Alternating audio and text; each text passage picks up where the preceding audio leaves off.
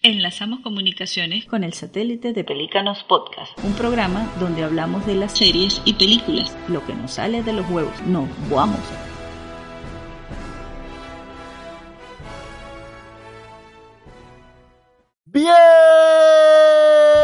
Bienvenidos a Pelícanos Podcast, podcast donde hablamos lo que nos sale de los huevos. En el día de hoy tenemos a nuestro amigo dominicano Yayo. ¿Qué tal? ¿Qué tal? ¿Qué lo que amiga? Dígame a ver cómo usted está, cómo le trata la vida. Por ahora todo va perfecto. El problema es ese, te preocupa cuando todo va bien. Tiene que asustarse, ¿verdad? Que viene el...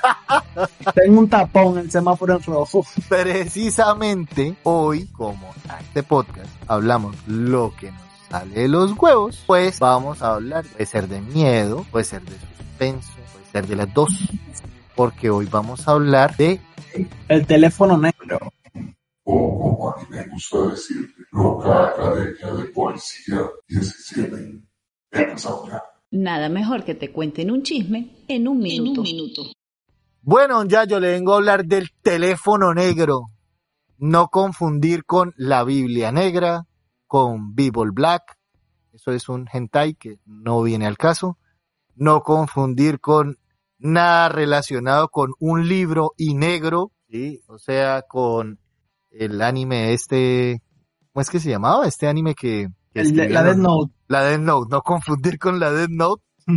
Eh, Esta es una película estadounidense de terror sobrenatural, al menos así lo encasillan. Está dirigida por el señor Scott Derrickson y producida por James Blunt. Lo que pasó aquí fue que este man Derrickson estaba trabajando en nada más y nada menos que en Doctor Strange, en el multiverso de la locura, trabajando en esto y los manes de Marvel no lo dejaban trabajar, no deja trabajar la gente, no dejaron Querían, trabajar. querían- querían esa exclusividad para, para ellos. No, no, no es exclusividad. Es que como Doctor Strange es una caca pinchada en un palo, entonces es una caca pinchada en un palo porque es una película que quisieron meter terror dentro de un cine que es family friendly y por eso terminó siendo lo que terminó siendo, un producto de un subproducto que no llevó a ningún lado. Lo que sí es cierto es que Marvel, muchas veces estas productoras lo que hacen es que limitan eh, a los a los directores a que no haga esto. Caso, por ejemplo, como,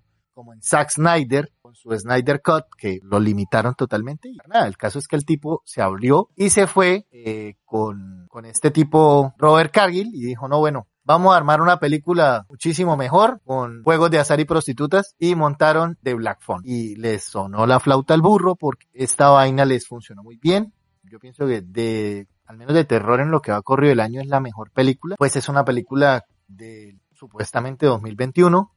Eh, dura 102 minutos. Cosas curiosas. El escritor de esta película es, y no podía ser de otra manera, el hijo de Stephen King.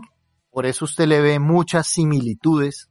Por ejemplo, con los globos, con el payaso, que dentro de la misma película juegan como con eso, ¿no? Ellos, ellos siempre hablan como de una realidad fantástica en su universo de terror. Bueno, le decía que para los que no estén un poquito enterados sobre esta película de Black Phone, eh, se trata básicamente de un homicida sádico y enmascarado que mantiene a un niño, Finney, un niño de 13 años que es secuestrado en un sótano incomunicado. Y a través de un teléfono averiado en una pared, Finney se comunica con las otras víctimas del criminal, quienes quieren ayudarlo para poder darse, bueno, para poder salir de, de esa tortura. Y como en toda buena plática, siempre debe haber discusiones. Pasemos al debate. Don Yayo, Yayo, mi querido Diga, Yayo. diga. Mi querido Yayo, ¿cómo le pareció la película? A mí me gustó mucho, la verdad, no se le puede dar mucha, mucho palo, mucha caña a esto, porque tiene, tiene una buena, una buena historia. Relaciona mucho lo que pasa en las familias, en la mayoría de los hogares, y deja un gran mensaje. Bueno, realmente tuvo un mensaje bastante fuerte, pero que pasa comúnmente en, los- en las familias del mundo, y es que la niña estaba teniendo sueños que estaban ocurriendo en la vecindad sobre un asesino que raptaba a los niños, el cual el padre se dio cuenta eh, sobre lo sucedido y le empezó a pegar a la niña porque él justificaba eso porque su esposa eh, tenía esos mismos sueños, esas mismas visiones eh, y escuchaba voces según él relataba O sea que usted justifica la violencia familiar. No, no, no, no, yo estoy, no, ¿cómo voy a justificar eso? Eso no. No, po- bueno, lo, lo puedo decir que mi mamá justificaba muy bien la violencia familiar. Ay, Dios. Pero Porque como- harta, co- harta correa que sí me dio. y con una chancla o chancleta, no sé cómo se le Por- no, papi, por ahí pasamos. Chancla, chancleta, correa, chuco. Parecía un cinco milazo paisa. como le decía, entonces él le daba miedo de que su hija terminara como terminó su madre, la madre se terminó, no sé si se puede decir, ¿sabe? Por lo explícito, se terminó quitando la vida, entonces él tenía miedo de que su hija llegara a ese punto, entonces le, le pegaba a causa de, ya no tiene su mamá y empezamos por lo disfuncional, el alcoholismo, ¿sabe? Que provoca ciertas reacciones en el cuerpo, entonces no lo veo bien eso eso de maltratar a su, a su hija de tal manera y menos por romper eh, una botella de alcohol. Bueno, usted no me está preguntando, pero yo le voy a decir lo que yo pienso de Dígalo. esa parte. Yo pienso que, primero que todo, eh, en la película como tal pasa desapercibido, porque se nos olvida en cierto punto de la película, por estar esperando una película de terror, se nos olvida en cierto punto una casa disfuncional con un maltrato infantil importante con un papá de mierda. Ellos tenían que ver por su papá porque el man era un poco sirve y, y el y es tipo cierto eso. Que como usted lo menciona, yo tampoco lo tomé en cuenta y es sobre el maltrato infantil, no. Yo solamente me fijé que le pegaba, pero no que era ciertamente a ese grado. Claro, es, es, es que es tan grande eh, la problemática que nos transmite el maltrato infantil que podemos ver precisamente cómo, cómo se genera un círculo en el que no muy lejos, en un futuro distópico, en una mirada del mismo director que pudiera darse, nos estaría mostrando en ese raptor cómo él se vuelve una persona violenta, quizás a través de esa infancia que él tuvo y de esas experiencias que él tuvo cuando fue un niño que fue maltratado, porque recordemos que estamos hablando de los años 70, donde eso era lo correcto. Sí, eso era muy común en ese entonces. Se habla como si hubiera vivido en los años 70.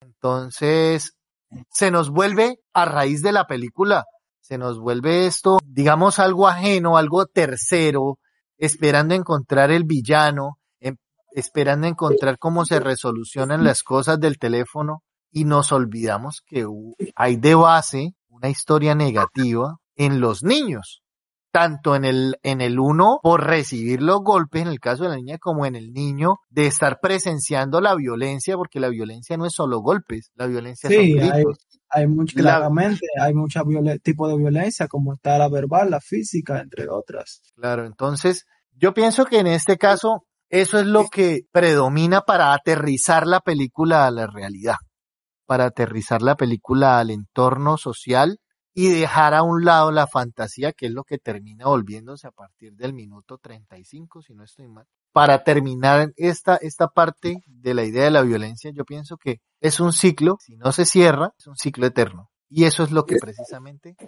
podemos ver en los actores principales. Como mencionaba al principio, me gustó mucho la, ambientación de los finales de los 70. Las, las actuaciones fueron muy buenas y el guion, aunque se, se, se refleja sencillo, representa muy bien los temas como el bullying y cómo pueden marcar a unos adolescentes o niños, pudiendo realmente llegar a convertirse en un verdadero psicópata. Se puede sentir la influencia de Stephen King o se puede recordar a E.T. en muchas cosas. No en vano, no en vano. El libro, aunque se basa en la película de su ¿A, a quién? ¿A Haití? ¿Haití no es una isla? No, espérese. Haití. Mi loco, pero sí. Haití es una isla, mi loco. Y somos vecinos, qué casualidad. Pero bueno, como le decía, se basa en la película de su hijo Joel Hill. Por lo menos yo en lo particular no me aburrí en ningún momento. Lo que sí creo quizás que sería una película para gente mayor, eh, que vivió un poquito más la época que representa la película, la niñez o adolescencia, ya que en verdad los jóvenes de ahora quizás no se sientan identificados con, con los 70 por el, por el tipo de película de terror que están acostumbrados a ver. No sé si me entienden. Sí, sí, ellos juegan mucho con la nostalgia y hoy en día todo, todo juega con la nostalgia. Bueno, yo voy a, a darle mi opinión acerca de la película y yo le voy a decir que a mí la película me parece buena, pero falla en muchas cosas. Primero, pienso que la parte de terror esos tres jumpscares, Sí, esos sustos sobre que eso, sí. esos susticos tienen, están perfectos. O sea, donde estaban, ahí debían quedarse. No, no, ni más ni menos. En el momento indicado, en el, preciso momento, ahí estaban bien colocados. Luego tengo que hablar de la parte de, de la trama. Es una trama muy bien hecha. El villano, indudablemente, Ethan Hawke lo hace espectacular. No en vano. Transmitir emociones a través de la máscara es, es un don. Caso, por ejemplo, haberlo visto antes, el Mandaloriano. Pero la película me quedó viendo porque tenía momentos de humor que le bajaron de huevos a la trama. Y esos, esos chistes, por ejemplo, cuando la niña está con su casa de muñecas y está haciendo su ritual para hablar con Dios y empieza, ¿qué es lo que te pasa? No sé qué, bueno. Digamos que interrumpe todo este proceso de inmersión en la película. Otra cosa también que me pareció muy, muy chistosa es lo siguiente. Hay un man que se está robando niños en un pueblo. El man ya tienen fiscalizado que son las casas que hasta el mismo hermano estúpido se pudo dar cuenta. Estaban en la misma zona. Los policías llegaron, miraron y se fueron. O sea, realmente la estupidez de la policía, hasta para creerle a una niña, porque dijo que tenía una visión de dónde era la casa para hacer un allanamiento, es totalmente tonto e ilógico. Aparte, el asesino tenía en la casa de al frente, supuestamente está desocupada, un sótano donde iba a meter los niños y los iba a enterrar. Mi pregunta es, ¿eso aquí en Colombia no se puede? Yo no sé allá en República Dominicana, pero aquí, con el nivel de viejas chismosas que hay, papi, Es una a esa, a esa película le hicieron falta dos viejitas chismosas paradas en una ventana. Así de sencillo, mire, yo me acuerdo cuando yo tenía 15 años, yo llegaba a la casa de una señora que llamaba Doña Noema y esa señora le podía dar a usted razón de a qué hora llegó, con quién llegó, número de taxi, empresa de taxi, número de llanta, tipo de rim y marca de carro. El diablo, por eso en su otra vida podría ser, podía ser detective. Papi, es el nivel del chisme acá. ¿Sí? Y entonces yo me pregunto, si hay un tipo que sale con cadáveres cada ocho días en la noche en un vecindario en Estados Unidos en los años 70, ¿será que no había un vecino que tuviera cinco dedos de frente para llegar y decir, oiga, este man, ¿qué será lo que lleva para la casa esa desocupada que tienen al lado? Es cierto, sí. Porque cualquiera, bueno, cualquiera se preguntaría con sus cinco sentidos, ese hombre ahí que lo que guarda ahí y no vive nadie. Bu- Bueno, yo digo, yo digo, lo lógico, lo lógico. El man lo hace en la noche, cuando nadie se da cuenta. Pero nadie se pregunta por esa puta casa desocupada. Que nada más entra y sale gente y nadie, nadie ve nada. El único que entra y sale es el vecino al frente y vive al frente. ¿Para qué uno tiene alquilada una casa al frente? Bueno, no sé. No le encuentro utilidad. Pero uno pudiera tenerla donde tuviera un negocio. Pero si usted la va a tener desocupada, se vuelve sospechoso. Evidentemente, esas son cosas que no suelen pasar y nadie se lo preguntó. Papi, no había una tienda, no había un taxista. Te va a una tienda y le cuentan todos los chismes del barrio. No había un portero, un celador. Son manes, en cual, cualquiera le hubiera dicho, oiga, mano, mire, yo veo que esa casa desocupada, un manes. O sea, de verdad, nadie se lo preguntó. No sé, eso para mí es incongruente. Aparte, la reacción tan pecueca de la policía. Realmente Te voy a decir una cosa, si, si tú entras la, la pe- la película no se tuvo que haber llamado el teléfono negro, la película se tuvo que llamar tarde como la policía. Es otra cosa, una cosa que no me llenó bien fue cuando yo entré a la casa y bien esa investigación ahí, solamente dejaron que el tipo hablara dos o tres cositas y ya dije, ¿qué policía va a entrar a una casa donde está viendo una pizarra con lo desaparecido, con un mapa, con señalizaciones, indicaciones, un, un laberinto y no le preguntó literalmente la razón de ser eso? Se entiende que estaba pasando eso en la zona pero tenían que haber indagado un poquito más sobre eso. Nadie, Papi, realmente nadie va a tomar de su maravilloso tiempo para meterse a detective y no lo cuestionaron en ningún momento. Papi, se lo voy a... No, y que los ni... eran niños, ¿no? Aparte de todo eran niños. Yo siendo policía, yo con la investigación ahí, lo primero que yo reviso la casa de abajo para arriba. ¿Sí me entiende? No, bueno, digamos, no tenían orden de cateo, pero, pero dice uno, le ve el tipo porque lo dice, limpie su desorden antes de que llegue su hermano. Y el tipo se da cuenta que tiene tres líneas de cocaína encima de la mesa. Ay, Dios, eso sí me dio. Hombre, por favor. Se dio, se quitó el pique con un jalón para arriba. No, no, no, no, no, no, no. O sea, eran cosas como tan incongruentes que yo decía, Porque evidentemente yo supongo que aunque sea en los 70, eso tiene que ser ilegal. Ya eso. claro, claro, eso, eso no, uno no puede decir que eso es un remedio para, la- para el glaucoma. ¿Sí? ¿Qué, qué está haciendo ahí? Eso- No, eso- estoy mandándome cetiricina, estoy mandándome cetiricina. No, papá. eso no era azúcar blanca. Eso tenía que ya.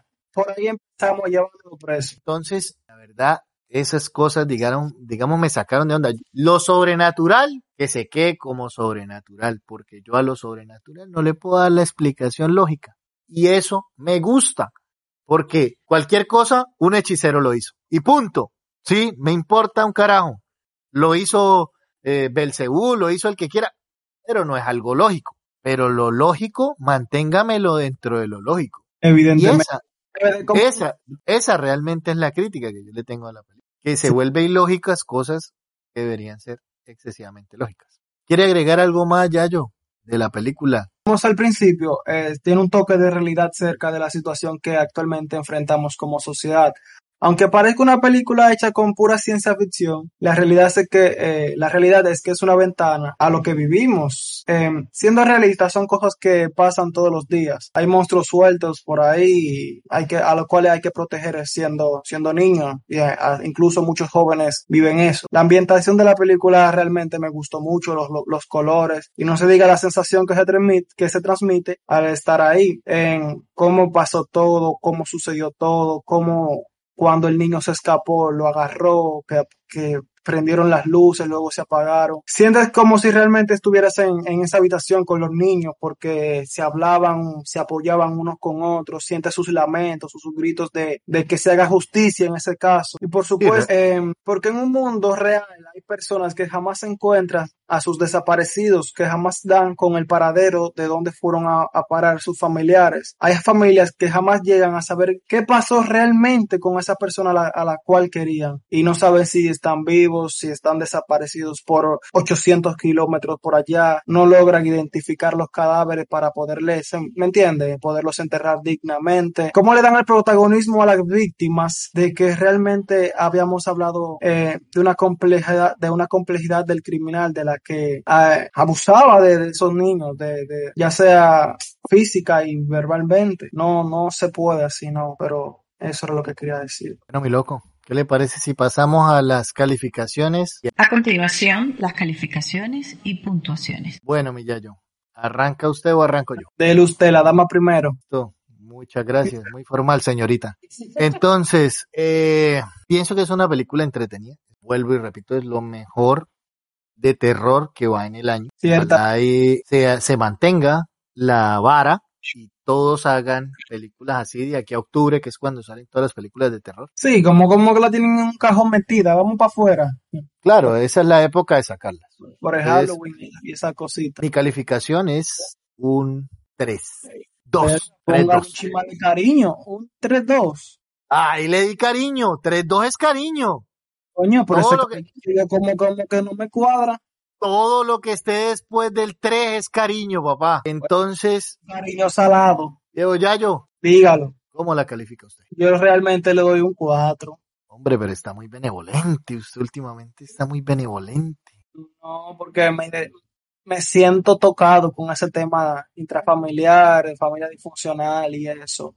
Supieron manejar muy bien ese tipo de, de mensajes que le querían transmitir a, a través de la pantalla del cine. Bueno, no siendo más, a todos los que nos escuchan, esperamos que nos apoyen, no solo escuchando, ¿no? sino compartiendo el episodio para poder sacar muchísimo más capítulos de Pelícanos Podcast. No es que sea mendigar, pero colabore. este, que no le cuesta nada. Eh, esperamos verlos la próxima semana con una película nueva o una película vieja haciendo una receta así al estilo Pelícanos Podcast. Porque pues es lo que nos sale. Yayo, ¿alguna otra cosita? No, no, nada que agregar. Bueno, entonces síganos en nuestras redes sociales, Pelícanos Podcast en Instagram, Pelícanos P1 en Twitter, Pelícanos Podcast en Facebook, en YouTube y en todas las plataformas en donde nos encontramos y nos vemos dentro de ocho días. Nos vamos, Pelícanos.